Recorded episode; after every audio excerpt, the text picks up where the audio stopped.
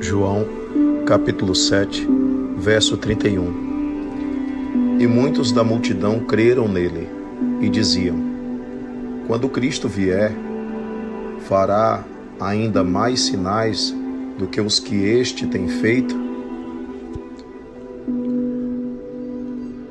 A presença de Jesus e o efeito da sua ação, da sua força, da sua luz dividia muitas pessoas. Esperavam um Messias, mas tinham suas ideias preconcebidas a respeito de como seria esse Messias e o que ele faria e como se comportaria.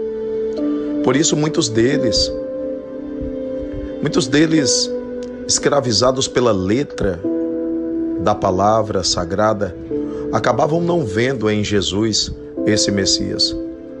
Alguns outros precisavam ver para crer, muitos outros precisavam testemunhar aqueles milagres resultantes da ação da lei de Deus sobre a natureza, sobre as leis que Deus criou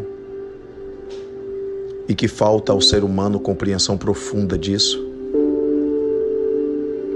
Eles o reconheciam pelos sinais por isso falavam não é possível que apareça alguém e faça algo maior do que o que este tem feito, e se este tem feito tanto e tais coisas, é porque este é o Cristo, este é o ungido, este é o Messias. As opiniões eram divididas. Nós percebemos que havia pessoas, inclusive, que queriam matá-lo, porque Jesus constituía uma ameaça àquelas autoridades. Afinal, ele tinha algum curso? Ele era teólogo? Afinal, ele era sacerdote ou sumo sacerdote?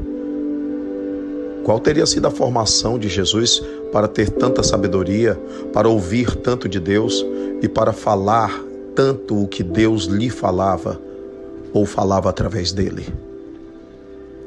Muitos se sentiram ameaçados em suas posições sociais, em seus status eclesiásticos, religiosos, porque aquele comércio iria acabar.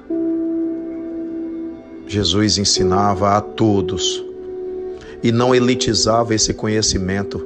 Ele oferecia a todos esse pão da vida, o pão do Evangelho, para a libertação de todos.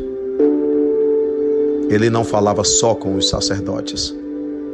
Muito pelo contrário, ele falou muito mais até com o povo, o povão, gente simples e humilde. E entre eles havia quem mais o compreendesse do que mesmo os doutores da lei. Precisamos de evangelho na atitude.